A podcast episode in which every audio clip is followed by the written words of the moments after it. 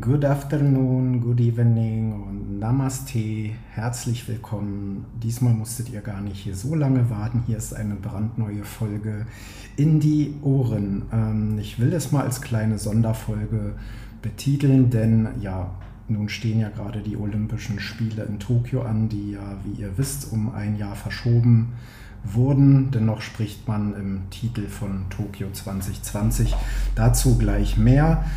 Ähm, als kurze Einleitung, ähm, ich möchte nur mitteilen, dass ich jetzt nun offiziell Bürger der Stadt Mumbai bin, also ein echter Mumbaikar bin, denn ich wurde jetzt schon zweimal nach dem Weg hier gefragt und als ja offensichtlich irgendwie Fremder dieser Metropole war das gar nicht so selbstverständlich.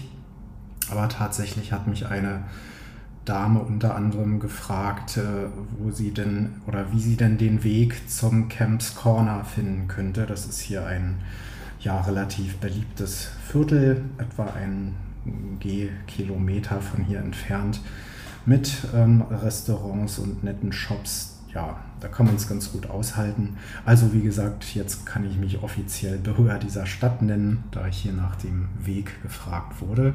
Ganz nette Sache, wie ich finde. Hat mich auch so ein bisschen stolz gemacht, dass ich hier so offensichtlich ortskundig aussah. Hat mich auf jeden Fall gefreut. Des Weiteren, ähm, ihr seid echt der Wahnsinn. Also das ist jetzt die 14. Folge, die läuft. Und ähm, letzte Woche wurde die magische Grenze von über 1000 Aufrufen ähm, ja, durchbrochen. Das ist echt der Wahnsinn. Also wenn man das auf, die, auf jede Folge herunterbricht, dann sind das jetzt etwa 100 ähm, Abrufe pro Folge. Ähm, so viele Freunde und Verwandte kann man irgendwie gar nicht haben. Also Vielen Dank weiterhin fürs Teilen und Weitersagen. Ähm, möchte da aber auch noch die Bitte hinterher schieben. Bitte abonniert auch den äh, Podcast, denn ähm, ja, folgt mir dort einfach. Denn so seid ihr immer auf dem Laufenden. Ja, es kommt ja immer in sehr unregelmäßigen Abständen, also nicht jede Woche und auch nicht jede dritte Woche, aber immer mal und immer mal öfter.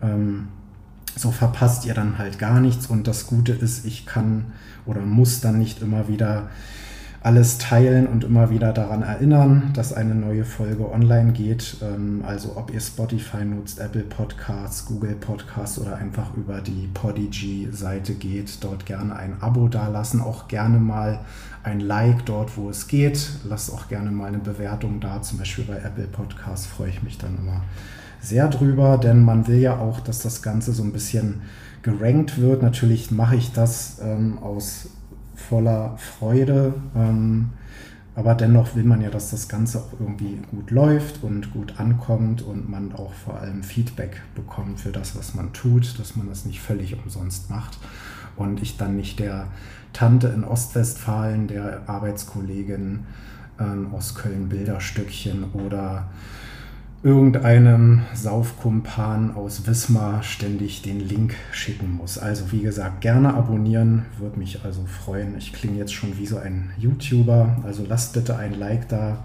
und haut mir auch bitte eine DM in meinen äh, OnlyFans-Account. Ja, kleiner Scherz am Rande. Also, kommen wir mal oder steigen wir mal ins Thema ein. Die Olympischen Spiele laufen. Ähm, allgemein kann man sagen, dass es äh, auch neue Disziplinen gibt. Ähm, auch so ein kleiner Trend ist zu erkennen. Es gibt jetzt auch wieder mehr Mixed-Teams. Ich finde das eine sehr gute Sache. Also Männer und Frauen in gemischten Mannschaften zusammen, die um die Medaillen kämpfen, unter anderem im Schwimmen, Mixed-Staffeln, im Badminton gibt es gemischte Teams oder auch Tischtennis. Dann ein sehr geiles Spiel, wie ich finde, eine tolle Sportart, dieses Basketball 3x3, also 3 gegen 3, die quasi auf einem halben Basketballfeld auf einen Korb spielen. Sehr schnelles, sehr dynamisches Spiel. Ähm, man hat die Regeln auch relativ schnell drauf. Wer sich für Basketball interessiert, der ist da sehr schnell drin. Also eine tolle Bereicherung, wie ich finde. Skateboard ist auch wieder dabei, bei der ja die 13-jährige Japanerin Gold geholt hat hier bei ihren Heimspielen. Ähm, hat auf jeden Fall echt Spaß gemacht, den Jungs und Mädels da zuzusehen. Ist ja auch sehr gefährlich, wenn die dort diese Rampen äh, runterrauschen. Ähm, auf jeden Fall hohe Verletzungsgefahr, aber was die da wirklich auf ihren Brettern leisten, das ist echt der Wahnsinn. Also hat auf jeden Fall Spaß gemacht, das zu sehen.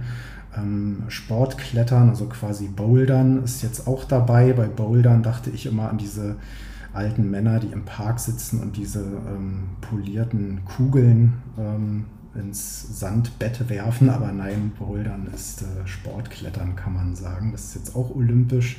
Surfen ist dabei. Ähm, ja, auch sehr brisant auf jeden Fall, was die dort ins Meer zaubern, in die Wellen zaubern. Baseball ist auch wieder dabei, war mal olympisch, wurde dann gestrichen, ist jetzt wieder dabei. Also ja, Trend ist zu erkennen, mehr Trendsportarten oder die mal Trends waren, die jetzt wieder im olympischen Fokus stehen. Ähm, ja, mehr Mixed-Teams, wie gesagt. Und es sind noch nie so viele Frauen am Start bei dieser Olympiade, will ich mal sagen, wie noch nie. Das sind doch ja, gute Signale, gute Zeichen, da geht es voran. Ja, leider halt ohne Zuschauer, das ist so ein bisschen traurig. Ähm, vor allem bei den Wettbewerben, die jetzt so gelaufen sind. Ja, das deutsche Team bisher ja eher so Mittelmaß, möchte ich mal sagen, also etwas unter den Erwartungen. Da haben natürlich die Reiter um die ja schon Sportlegende Isabel Wert abgeliefert. Ähm, die Kanuten auch, muss man wirklich sagen. Also die haben 100 Prozent Medaillenausbeute, die Kanuten mit einmal Gold unter anderem. Ähm, genau, und dreimal Bronze, wenn ich mich nicht irre. Also vier Boote im Rennen gehabt, viermal eine Medaille abgeräumt. Echte Wahnsinn, was die dort in diese Wildwasserbahn gehauen haben. Haben alles äh, gegeben. Die Ruderer haben so ein bisschen enttäuscht, finde ich, die ja sonst eher eine Bank sind und regelmäßig Medaillen liefern. Ähm, die Hoffnung liegt ja jetzt so ein bisschen, da ja quasi Halbzeit ist bei den Spielen auf der Leichtathletik, da vor allem Johannes Vetter im Fokus, der im Sperrwurf ähm, ausgezeichnete Chancen hat. Ich hoffe halt, dass er nicht an dem Druck zerbricht. Ja, USA und China war eigentlich abzusehen, die dominieren ja bisher. Ähm, ich finde bei diesen Spielen immer diese Außenseitergeschichten ja eher spannend ähm, auch dieses Flüchtlingsteam, was wieder antritt, ähm, wo ja auch ein, ich hoffe, ich liege da richtig, ein Taekwondo-Kämpfer dabei ist und auch eine Schwimmerin, die auch beide in Deutschland trainieren und für dieses Team an den Start gehen. Ähm, Finde ich immer sehr aufregend, dass man auch denen die Bühne gibt und ähm, die Möglichkeit, sich hier auch sportlich zu zeigen und manche auch mit ganz guten Chancen. Also die sind nicht nur komplett Außenseiter. Ich meine, sogar San Marino hat schon eine Bronzemedaille geholt bei diesen Spielen. Für mich persönlich eine der Geschichten dieser Spiele, die Österreicherin Anna Kiesenhofer, die hat nämlich Gold geholt im Straßenradrennen der Frauen. Die war dort in dem Rennen sehr früh in einer Ausreißergruppe, wurde, glaube ich, auch unterschätzt. Also die hat keiner so wirklich für voll genommen. Die ist dann aus dieser Ausreißergruppe raus, hat äh, die letzten 41 Kilometer ganz alleine ähm, vorneweg zurückgelegt. Und ja, man muss sich das mal vorstellen, die ist promovierte Mathematikerin, ähm, die ist eigentlich nur noch Halbprofi, ist nicht mal bei einem wirklichen professionellen äh, Radrennteam angestellt seit 2017 äh, beschäftigt sie sich als Postdoktorandin an der, ich hoffe, ich spreche es jetzt richtig aus, École Polytechnique Fédérale de Lausanne in der Schweiz mit partiellen Differentialgleichungen. Also hier habt ihr es zuerst gehört. Ja, und jetzt ist diese Frau aus Österreich Olympiasiegerin. Das ist einfach der Wahnsinn. Ähm, das hat vor allem so eine gewisse Brisanz, da die Niederländerin, die haushohe Favoritin Annemiek van Vleuten, ja eigentlich hochgehandelt wurde, von allen Seiten schon als Siegerin ähm, betitelt wurde. Das Team hat dann so ein bisschen falsch taktiert, hat das Rennen so ein bisschen verschlafen. Die wurde dann am Ende Zweite, die Annemiek van Vleuten hat sich im Ziel aber als Siegerin gewähnt und äh, hat auch gejubelt, als hätte sie das Rennen gerade gewonnen, bis ihr dann im Ziel mitgeteilt wurde, ja Moment, ähm, du bist nur Zweite. Ähm, Anna Kiesenhofer hat schon gewonnen und das mit gutem, ordentlichen Vorsprung. Ähm, man muss aber dazu sagen, sie hat auch Hohn und Spott dafür kassiert. Man muss aber wirklich dazu erwähnen, es gibt dort keine Funksprüche von sportlichen Leitern zu den Teams, so wie man das zum Beispiel aus Profi-Radrennen sonst kennt, wie zum Beispiel bei der Tour de France wo dann der Teamleiter übers, über den Funk Kommandos geben kann ähm, oder über die aktuelle Rennsituation informiert. Ja, ich will natürlich hier in Indien, in Mumbai lebend, natürlich auch so ein bisschen die Situation beleuchten. Wie schlägt sich denn Indien eigentlich so bei Olympischen Spielen? Man könnte dieses riesige Land so als, als schlafenden Riesen bezeichnen, aber ich muss ehrlich sagen, der befindet sich im Tiefschlaf. Also mal kurz die Fakten. Man hat fast 1,4 Milliarden Einwohner. Man hat insgesamt erst 29 Medaillen, davon keine bei Winterspielen. Neun goldene insgesamt bei allen Sommerspielen. Zum Vergleich, das sind so viele wie Südkorea alleine bei den Spielen in Rio 2016 geholt hat. Ähm, will da mal so ein bisschen auf die Gründe auch eingehen. Also historisch ist man sogar nur auf Rang 50 im Medaillenspiegel. Ähm, bei Deutschlandfunk gab es jetzt auch vor drei, vier Tagen einen Artikel dazu. Da hat man sich damit mal ein bisschen auseinandergesetzt. Ähm, werde ich auch in die äh, Beschreibung dieser Folge packen. Da könnt ihr euch das mal anschauen. Ähm, ja, die Gründe. Es, ist, es gibt viele Gründe, vielschichtige Gründe auch. Ähm, vorneweg kann man sagen, liegt es auch, glaube ich, an der schlechten Talenteförderung und auch schlechten Talententwicklung. Ähm, ja, wenn man mal bedenkt, von der Fläche her ist Indien ja etwa neunmal so groß wie Deutschland. Äh, die Einwohnerzahl ist 16 mal höher. Ähm, ja, aber man muss eben bedenken, ein Drittel der Bevölkerung lebt halt in Armut und für sehr viele Menschen hier ist Sport nach wie vor einfach ein Luxusgut. Also ähm, sicherlich gibt es diese Strukturen auch in Deutschland, wo gewisse Sportarten nur für ein gewisses Klientel in Frage kommen, aber jeder hat die Chance, sich in einem Fußballverein, Tischtennisverein oder in einem Leichtathletikclub anzumelden. Das ist hier eben anders. Hier ist Sport wahrlich ein Luxusgut, denn es liegt auch daran, dass die Zugänge zum Sport innerhalb dieser Klassengesellschaft weiterhin schwierig sind. Also die, dieses Kastensystem, hatte ich glaube ich auch schon mal in einer älteren Folge erwähnt, gilt ja offiziell eigentlich als abgeschafft. Aber man merkt es hier und da schon noch, ähm, dass es dieses System gibt, eben diese Klassengesellschaft. Daher gestaltet sich das weiterhin schwierig. Ähm, man vergleicht das immer gerne so ein bisschen mit China, die eine ähnliche Einwohnerzahl haben. Dort herrscht aber der Kommunismus vor. Ja, dort ist Sport eben auch ein Werbemittel und äh, gilt oder wird als ähm, Propagandaapparat instrumentalisiert. Dort herrscht diese Kaderstruktur, dieses gezielte Training, ja, wo schon Kinder darauf getrimmt werden auf, oder darauf getrimmt werden, kommende Olympiasieger zu werden. Ähm, einigen wird ja sogar äh, Strafe angedroht bei Misserfolg. Und Misserfolg meint hier schon in, in, gewissen Einzelfällen, wenn du nur eine Silbermedaille nach Hause bringst. Also das ist kein Scherz. Auch ähm, dazu gibt es verschiedene Quellen, kann ich auch gerne der Folge mal anhängen. Ähm, hier in Mumbai beispielsweise, da gibt es eben Gegenden mit sehr wohlhabenden, es gibt eine ganz gute, solide Mittelklasse und eben die Slums. Aber man kann halt sagen, dass es unter diesen Schichten eben kaum Austausch gibt. Ähm, Sport ist hier ähm, lokal geregelt, also ist Aufgabe lokaler Behörden, das ist nicht regional übergreifend. Ähm, das macht es natürlich von der Struktur her auch nicht einfach, denn man hat hier eben 28 Bundesstaaten, über 600 Distrikte. Jeder macht so ein bisschen, was er will und äh, kocht sein eigenes Süppchen. Also es ist keine langfristige Strategie hier zu erkennen. Sport wird eben vielerorts hier gar nicht so mal als Weg aus der Armut gesehen. Ähm, Sport ist hier auch eben kein Integrationsmittel oder als Gesundheitsvorsorge beworben, wie man das ja zum Beispiel auch aus Deutschland kennt. Ähm, generell gibt es wenig Werbung über ähm, andere Sportarten, dass man jetzt irgendwie aktiv dazu aufgerufen wird, denn äh, man muss einfach feststellen, Cricket steht hier über allem. Ähm, Cricket ist hier die Nummer 1 der Abs oder die absolute Volkssportart Nummer 1 ähm, und dann kommt lange nichts. Ähm, zudem findet man hier eben alte oder schlechte Verbandsstrukturen vor. Ähm, ja, ich, ich meine, die, ja, das Potenzial ist, glaube ich, da.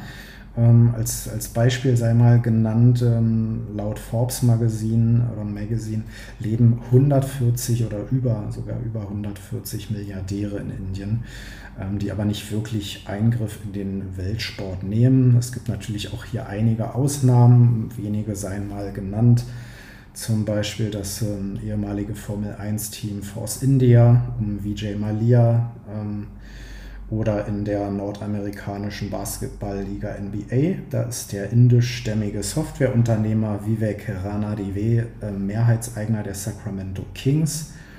Ähm, oder als auch aktuelles Beispiel aus dem Motorsport in der Rennsportserie Formel E ist mit Mahindra Racing sogar ein Team aus Mumbai vertreten.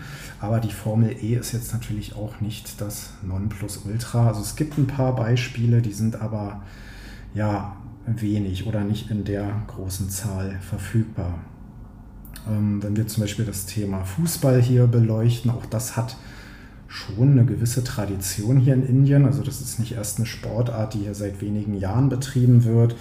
Als Beispiel sei genannt, dass Pelé hier auch in den 70ern schon bei Turnieren aufgetreten ist. Manchester United hat sich auch versucht, hier ja, so ein bisschen niederzulassen aber das war nicht wirklich langfristig ähm, geplant. Äh, Im Gegensatz zum FC Barcelona, der hier immer noch aktiv hier in Mumbai, gar nicht so weit von hier, eine Fußballschule betreibt. Ähm, ja, also Potenzial ist da, äh, aber meiner Meinung nach wird die halt eher oder wird das Potenzial eher so von außen gesehen, also gar nicht so von Indien oder aus Indien heraus, sondern eher von außen so hat beispielsweise die City Football Group, also zu denen unter anderem Manchester City, New York City FC oder auch die Yokohama Marinos gehören, die haben 2019 den Mumbai City FC gekauft. Ähm, und auch um mal so ein bisschen hier ein Beispiel zu nennen, warum eben die Verbände auch schlecht strukturiert sind und ähm, es wenig Einfluss aus ähm, Erfahrungsschätzen des Sports gibt. hier sind nämlich Größen aus Bollywood, ähm, die Anteile des Clubs besitzen und sich dort eingekauft haben, wie es halt so oft mit indischen Sportvereinen ist. Also es ist hier weniger so, dass irgendwelche Vereinsmitglieder oder ehemalige Fußballer oder Experten aus dem Ausland ähm, in den Verbänden das Sagen haben oder eben in den Vereinen an der Spitze sitzen. Oft sind es dann irgendwelche Unternehmer, die von Sport eigentlich gar keine Ahnung haben oder eben Bollywood-Schauspieler. Ähm, das zeigt eigentlich so ein bisschen, ähm, ja, wo auch, wo, wo das so ein bisschen ins Leere läuft wahrscheinlich. Ähm, auch hier eine kleine Anekdote, die ich noch erzählen will, oder eine kleine Geschichte dazu. In den 80ern hat sich ja Indien sogar um Olympische Spiele mal beworben. Dann ist man gescheitert ein neuer Anlauf scheint auch eher unwahrscheinlich. Also wenn man hier so die Quellen liest, fürchtet man eher zu, äh, zu hohes finanzielles Risiko, ein mögliches Debakel, was daraus folgt. Wie gesagt, eine, eine langfristige Planung ist hier erstmal nicht zu denken. Ähm, andere Geschichte ist zum Beispiel noch, dass im Jahr 2012 das IOC das äh, Nationale Olympische Komitee Indiens vorübergehend sogar suspendiert hat, weil sich die Politik eingemischt hat. Und das ging dem IOC dann zu weit. Ja, hm, kann man auch kritisch betrachten. IOC ja auch eher selbst politisch organisiert, aber ja, politische Botschaften sieht man nicht so gerne. Mittlerweile wird ja sogar eine Regenbogenfahne als politisches äh, Signal oder als Motiv gewertet.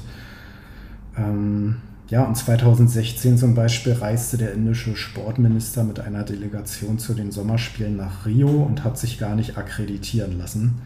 Ähm, ja, da gab es dann sogar eine Auseinandersetzung mit dem Sicherheitspersonal. Also ähm, IOC und Indien, das passt irgendwie noch nicht so wirklich. Ähm, ja, wie sieht es jetzt in Tokio aus? Also Indien steht weit hinten. Man hat immerhin eine Silbermedaille gewonnen, und zwar im Gewichtheben in der Gewichtsklasse bis 49 Kilo bei den Frauen. Ähm, ja, ob da jetzt noch Medaillen dazukommen, ich weiß es nicht. Im Hockey zum Beispiel zählt man ja eigentlich schon zur erweiterten Weltspitze. Ähm, dort haben die Frauen heute am Tag der Aufnahme Irland besiegt, haben dort kurz vor Schluss das 1 zu 0 gemacht und können jetzt, wenn sie Südafrika schlagen, ähm, ja, sogar noch das Viertelfinale klar machen. Die Männer, die Herren also, sind in ihrer Gruppe sogar Zweiter und sind schon weiter. Ich glaube nicht, dass es fürs Finale reicht, ganz oben, aber vielleicht Platz 3. Warum nicht? Also muss man mal abwarten. Ähm, auch im Boxen hat man noch ganz gute Karten und auch in den Badminton-Wettbewerben. Ähm, Im Bogenschießen beispielsweise hat man das Viertelfinale erreicht, ist dort sehr glücklich, äh, sehr glücklich, genau, sehr unglücklich und knapp ausgeschieden. Ähm, ja, und beim Schießen mit der Luftpistole beispielsweise, da war Chaudhary Saurab als Bester für das Finale ähm, platziert. Also es gab eine Quali-Runde und er hatte den besten Wert, also ähm, ist quasi komplett fehlerfrei in das Finale eingezogen, hat so ein bisschen auch die Favoriten geschockt. Das war so die Überraschung des Schießens. Und in dem Finale ist er dann leider Siebter geworden. Immerhin nicht letzter, acht haben teilgenommen. Ähm, ja, und er trainiert zum Beispiel in Deutschland des Öfteren und hat letzte Saison für Braunschweig in der äh, oder hat für Braunschweig geschossen, ähm, was jetzt irgendwie klingt wie ein mittelkritischer Schulkonflikt äh, in Niedersachsen ist tatsächlich, also hier ist tatsächlich die, ja, wie sagt man, Luftpistolen, Bundesliga gemeint, ähm, ja, was es nicht alles gibt. Also er hat dort in Braunschweig nicht nur trainiert, sondern durfte dort sogar für den Club an den Start gehen. Ähm, generell gibt es einige Überschneidungen, denn ähm, ja, einige Zuhörer interessiert ja auch immer, wo ist so auch so der, der Bezug zu Deutschland. Ähm, beispielsweise der Tennisprofi Sumit Nagal, der ist äh, ja leider in der zweiten Runde im Einzel gegen Daniel Medvedev äh, ausgeschieden mit 1 zu 6 und 2 zu 6. Der wird von einem Deutschen trainiert, von Sascha Nensel. Ich glaube, deren Trainingsstützpunkt ist auch in Niedersachsen. Ich meine, irgendwo bei Hannover, wenn ich mich jetzt nicht irre. Ähm, wie gesagt, er leider ausgeschieden. Ähm, hat sich in der ersten Runde gegen Istomin durchgesetzt, also ist jetzt auch kein absoluter No-Name-Gegner gewesen. Aber naja, ähm, auch eine ganz interessante Geschichte fand ich die von Keegan Pereira. Äh, der war bis zuletzt Hockeyprofi des HTC Uhlenhorst Mülheim in Deutschland, war dort seit 2016 aktiv.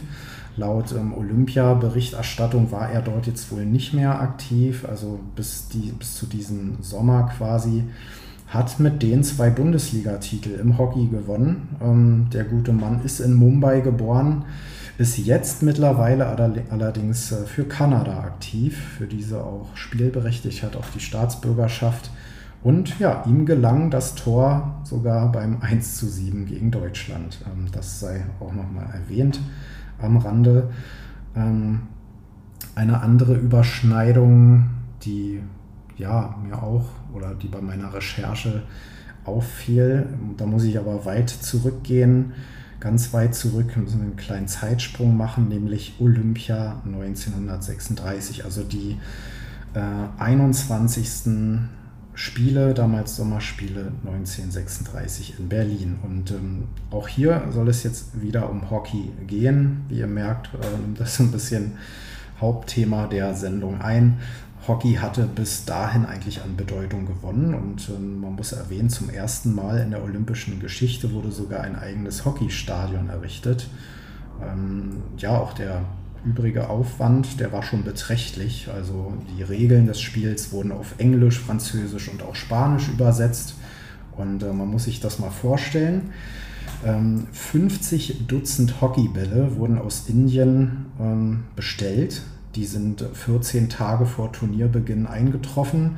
Der damalige Präsident des Hockeyverbandes, der hat sie aber für zu schwer und zu groß befunden und ja, dann hat man einfach telefonisch neue Bälle aus England bestellt und die wurden dann einfach mit dem Flugzeug eingeflogen. Ja, auch nicht schlecht. Ähm, ja, und wo liegt jetzt hier wieder die Überschneidung? Ja, kurz und knapp, Britisch-Indien. Ja, unter diesem Namen ist man damals noch angetreten. Wie gesagt, wir befinden uns im Jahr 1936 und auch das Deutsche Reich haben jeweils ihre Vorrundengruppen gewonnen, sehr souverän und ja, wie es wie der Zufall so will, sahen sich beide im Finale wieder. Ähm, Im Finale gegen die deutschen Gastgeber stand es äh, zur Halbzeit 1 zu 0. Also eigentlich ähm, ja, für, für ein Hockey-Resultat, ja, da geht noch mehr, sagen wir mal so. Ähm, die Inder jedoch, die kamen einfach mit diesem nassen Rasen überhaupt nicht zurecht. Und ähm, ja, in der zweiten Halbzeit spielte ein gewisser Dian Chand einfach barfuß. Er hat einfach die Schuhe ausgezogen, barfuß weitergespielt, konnte dadurch dann sein Spiel besser kontrollieren, hatte mehr Halt auf dem Rasen und ja, erzielte einfach mal sage und schreibe sechs Treffer. Indien oder ja, britisch-Indien gewann am Ende mit 8 zu 1. Und ähm, ja, warum erzähle ich die Geschichte? Ähm, ihr kennt ja sicherlich den Film von Leni Riefenstahl, die Filmregisseurin, die hat ja auch das Finale damals begleitet. Und ähm, ja, das Deutsche Reich hatte sich eigentlich schon als Sieger gesehen. Ähm, das Ganze wurde natürlich auch zu Propagandazwecken genutzt. Ähm, dieser Olympia-Film, ähm, ihr findet ihn überall im Netz, aber auch hier kann ich sicherlich mal einen Link hinzufügen, wo ihr den dann findet. Und da sind eben auch Ausschnitte aus dem Hockeyfinale zu sehen. Aber ihr könnt es euch vielleicht fast schon denken, nur das eine Tor, also dieses fast schon unbedeutende 1 zu 8 war in diesem Film zu sehen. Und ähm, in diesem Zusammenschnitt finden die Inder keine Erwähnung. Also es gibt weder einen Beitrag über die Torschützen, ja, trotz dieser ja überaus hohen Klatsche, trotz dieser Niederlage wurde von, ja, förmlich ein Sieg inszeniert in diesem Film. Aber gut, das war eben Teil ihrer ähm, Olympia-Reihe, die ja dann, glaube ich, 1938 erschienen ist. Ähm, ja, wie gesagt, das britisch-indische oder britisch-Indien-Team wird dort mit keiner Silbe erwähnt. Und ähm, ja, jetzt habe ich hier fast schon wieder auch die halbe Stunde voll gemacht. Ähm, will euch gar nicht zu lange belämmern hier. Und an dieser Stelle einfach mal zum Abschluss dieser Folge möchte ich jetzt einfach nochmal alle Goldmedaillengewinner des Olympischen Hockeyfinals von 1936 namentlich nennen. Ähm, Aussprachefehler können oder wer, wer Aussprachefehler findet, kann diese auch gerne behalten oder mich auch gerne anschließend korrigieren. Also ich möchte jetzt nochmal alle Goldmedaillengewinner nennen und ähm, ja, wir hören uns dann bald. Richard James Allen, Dian Chand, Ali Dara, Lionel Emmett, Peter Fernandes, Joseph Galibardi, Ernest Goodsir Cullen, Mohammed Hussein, Syed Jafar, Ahmed Khan, Azam Khan, Mirza Massoud, Cyril Michi, Baburao Nimal, Joseph Phillips, Shaban Shahab Uddin, Gurcharan Singh Grewal, Roop Singh und Carlyle Tepsel.